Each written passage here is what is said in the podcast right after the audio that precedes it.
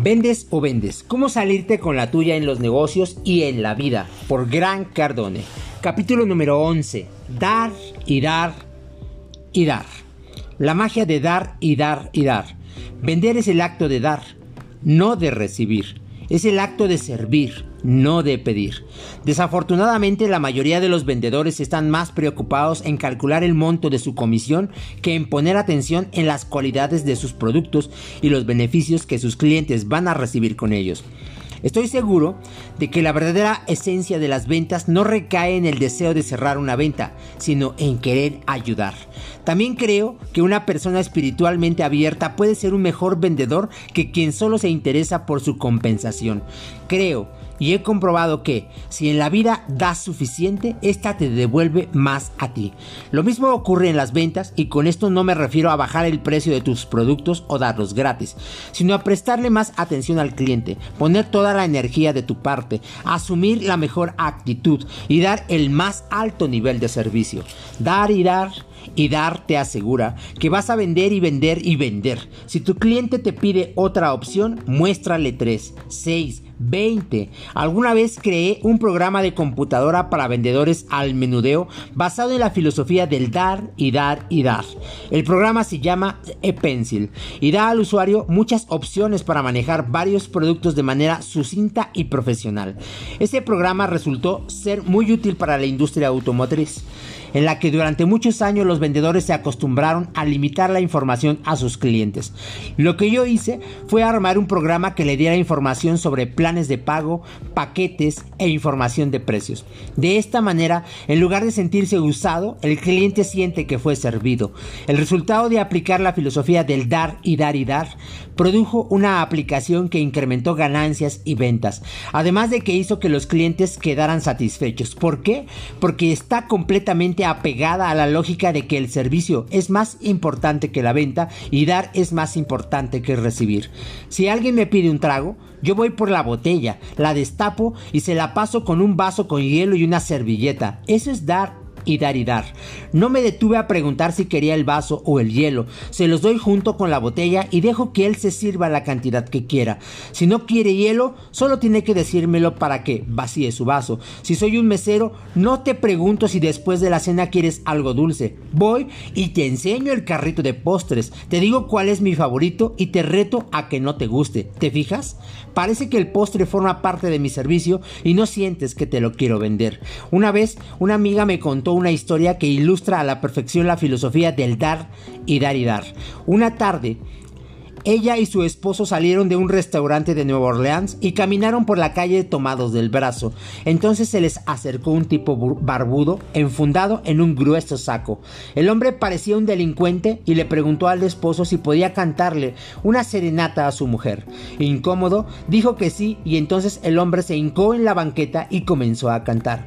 En palabras de mi amiga, la voz que salió de la garganta de aquel extraño era una voz llena de poder y pasión, capaz de tronar todas las ventanas de la calle. El hombre cantó a lo largo de dos minutos y en cada segundo era posible sentir que ponía el corazón y el alma entera en su voz, comprometiendo cada fibra de su ser.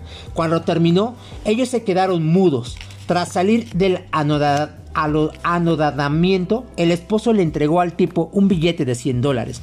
Con lágrimas de gratitud, el hombre le dio las gracias y salió corriendo a un coche destartalado en donde lo esperaban su esposa y sus hijos. Lo único que hizo el tipo fue ofrecer su voz ahí y en ese instante, pues de ello dependía su familia que su familia pudiera comer aquella noche.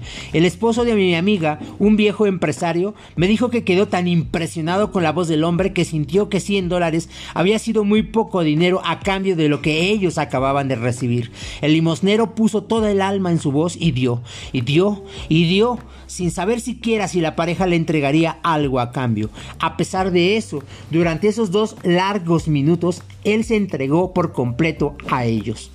Entrégate por completo a tus clientes. No les des solo una parte de ti. Dales toda tu atención, energía, ideas, conocimientos y luego encuentra algo más que darles. Supera todas tus expectativas, las expectativas de ellos. Entrégate por completo y hazlo hasta el final y un poco más allá. No tengas reservas. Entrégate sin miramientos. Como comprador, yo no quiero tener que pedirle algo a un vendedor. Quiero que él me lo ofrezca, que sepa predecir mis necesidades y las resuelva, que me dé lo que busco y me ayude a tomar una decisión. Esto me demuestra que se quiere hacer cargo de mí, que piensa como yo y puede entender mis expectativas y, al mismo tiempo, superarlas. Trato hecho. Ama a la persona que tienes enfrente. Siempre ponle atención a tus clientes y acompáñalos de principio a fin sin distraerte. Demuéstrales que son personas más importantes para ti de todo el universo. Si puedes hacerlo, serás recompensado. Si quieres cazar dos conejos al mismo tiempo, ambos terminarán por escapársete. Comprométete con la persona con la que te encuentras sin reserva alguna. Después te podrás hacer cargo del teléfono o del correo electrónico. No permitas interrupciones. Haz un compromiso completo por la oportunidad que representa el cliente frente a ti y demuéstraselo. Entrégale todo tu ser a tus clientes para que sepan que estás con ellos. A pesar de que los interrumpa el teléfono o algo logre distraerte, hazles saber que tu atención está puesta en ellos. Comúnmente las personas se sienten ignoradas. Haz que tus clientes sientan lo contrario contigo. Dales toda tu atención de principio a fin. Dales y dales y dales toda tu atención y no dejes de hacer hacerlo hasta que se logren sentir como en casa. Ponte el objetivo de entregarle 100% de atención a tus clientes sin que te importe lo mucho que te vaya a comprar o lo difícil que parezca convencerlos de que compren algo. Los seres humanos son más valiosos que el dinero. Trátalos como tales y serás recompensado. En el negocio de las ventas debes estar dispuesto a servir a las personas, no solo a venderles. Para que un negocio funcione y prospere, debe ayudar a las personas no solo a venderles productos. Esto significa hacerse cargo de los clientes y superar sus expectativas. Los mejores vendedores que he conocido no son los que hablan más rápido, sino los que mejor saben servir. Los profesionales se preocupan más por sus clientes y llegan más allá de lo que es o de lo que otros imaginan, pues siempre encuentran maneras de mejorar la calidad de vida de sus clientes. Hotel Four Seasons o fiesta americana. Como vendedor, ¿eres un Four Seasons o un fiesta americana? Sé honesto contigo mismo y verás por qué ganas lo que ganas. Si la mayor parte de tus clientes se quejan de tus precios, entonces para ellos el nivel de tus servicios no es suficiente, pues de otra manera no se quejarían, ya que apreciarían el tipo de servicio que ofreces. En una ocasión tuve que vender 1700 departamentos. Había tantos agentes de bienes raíces interesados en venderlos por mí que podría haberlos formado alrededor de toda una cuadra, pero yo no confiaba en que ninguno de ellos me diera el servicio el servicio que yo necesitaba. Le di el trabajo a una persona en la que confiaba e incluso le pagué el doble de lo que me pedían los otros.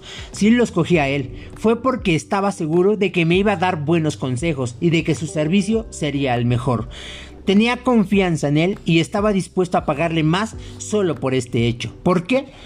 Porque la mayoría porque la mayoría de la gente no busco el mejor precio, sino el mejor servicio, el mejor producto, la mejor representación. Cuando contrato a alguien, me gusta saber que estará a mi, disposición cuando lo necesite, que no habrá demasiados problemas y, si los hay, será capaz de solucionarlos por mí. Vender significa ayudar, no solo convencer. Si a ti te gustara ayudar a la gente y además cumples con otros requisitos, puedo decirte que tienes mucho futuro en esta carrera. Muchos de los vendedores que he conocido a lo largo del tiempo pudieron llegar a ser grandes vendedores si no estuvieran convencidos de que sus herramientas principales son trucos y engaños para vender no necesitas trucos ni engaños, más bien necesitas estar dispuesto a ayudar. Mientras más preparado estés para demostrar una actitud de servicio, más sencillo será tu trabajo. Y créeme, sin que importe qué tan servicial seas, deberás prepararte para la pregunta que cierra la venta. ¿El pago será en efectivo, cheque o tarjeta de crédito? El servicio es el único camino para elevar tus precios y deshacerte de la competencia. Un verdadero un vendedor empecinado en echarle la culpa de sus resultados como vendedor a los precios de sus productos jamás podrá darse cuenta de esto. El precio no es la solución, nunca lo ha sido y nunca lo será. Lo mismo con los productos. Por más bueno que sea el tuyo, siempre habrá alguien que lo mejore y pueda venderlo a menor precio. Un comprador estará dispuesto a pagar más siempre y cuando reciba a cambio un buen servicio, una buena actitud, facilidad de compra y que lo hagan sentirse especial. Así que busca cómo lograr que tu servicio sea distinto al de los demás. Ir a tu cliente en vez de esperar que éste venga a ti es brindar servicio. Darle opciones a tus clientes es dar un servicio. Enviar regalos, flores, notas o simplemente ir a saludar de vez en cuando es brindar un servicio. Dar una gran sonrisa, poner toda tu atención y tener una buena actitud es dar un servicio. Piénsalo, lo barato cuesta caro. ¿Qué puedo conseguir? ¿Qué puede conseguir uno a menor precio? Un peor servicio. Puedo conseguir una habitación en el Fiesta Americana por la cuarta parte de lo que me cuesta en el Four Seasons. ¿Qué consigo al ahorrarme 400 dólares? Una habitación desarreglada, pocos servicios extras y una pésima actitud de cada empleado. ¿Cuál es la diferencia entre una habitación de 400 dólares y una de 80? El servicio. Es muy sencillo encontrar ejemplos de compañías que apuestan por dar un gran servicio a costos elevados. La gente hasta presume haber pagado más con tal de comprar ahí. Tiffany's Four Seasons, American Express e incluso hay boutiques y peluquerías donde un corte puede costar 700 dólares. ¿Por qué? ¿Por qué no venden cortes de pelo? ¿Por qué no venden servicio? Porque venden servicio y lo dan en abundancia. Este tipo de ejemplos también se aplica a los vendedores. Si elevas tu nivel de servicios y te diferencias de los demás, muy pronto todos dejarán de quejarse de tus precios y te comprarán a ti y a nadie más.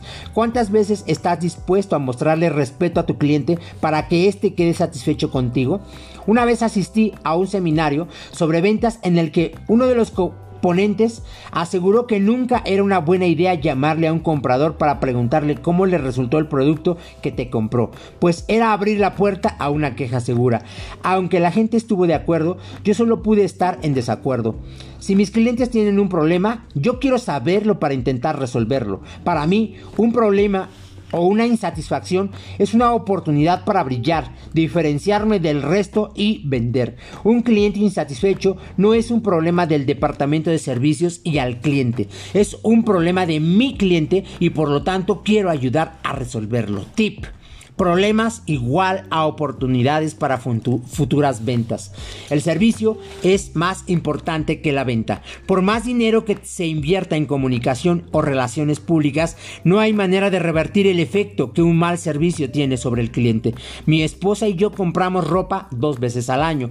Una vez decidimos comprarla en una tienda departamental que acababan de abrir cerca de nuestra casa, pues proyectaba una imagen de servicio personalizado y una buena atención al cliente.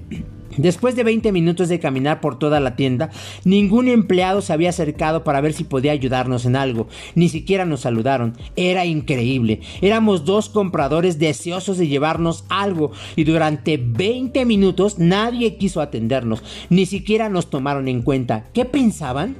Salimos de la tienda furiosos y prometimos que nunca más compraríamos ahí. Nunca más me dije. Perdería un minuto de mi vida en esta tienda. Cuando volví a casa, abrí mi correo y ¿qué me encontré? Una invitación con la que la tienda departamental me informaba de sus grandes rebajas. El servicio siempre es más importante que la venta. Siempre. Uno de los mejores ejemplos que conozco al respecto es mi amigo Gavin Potter.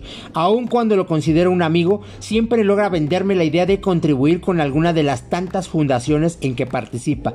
Debido al extraordinario servicio que me da, no lo considero un vendedor, sino un amigo. Sin duda, es un gran vendedor, pero es mucho más que eso gracias al alto nivel de calidad de sus servicios, ya que está realmente comprometido con lo que hace.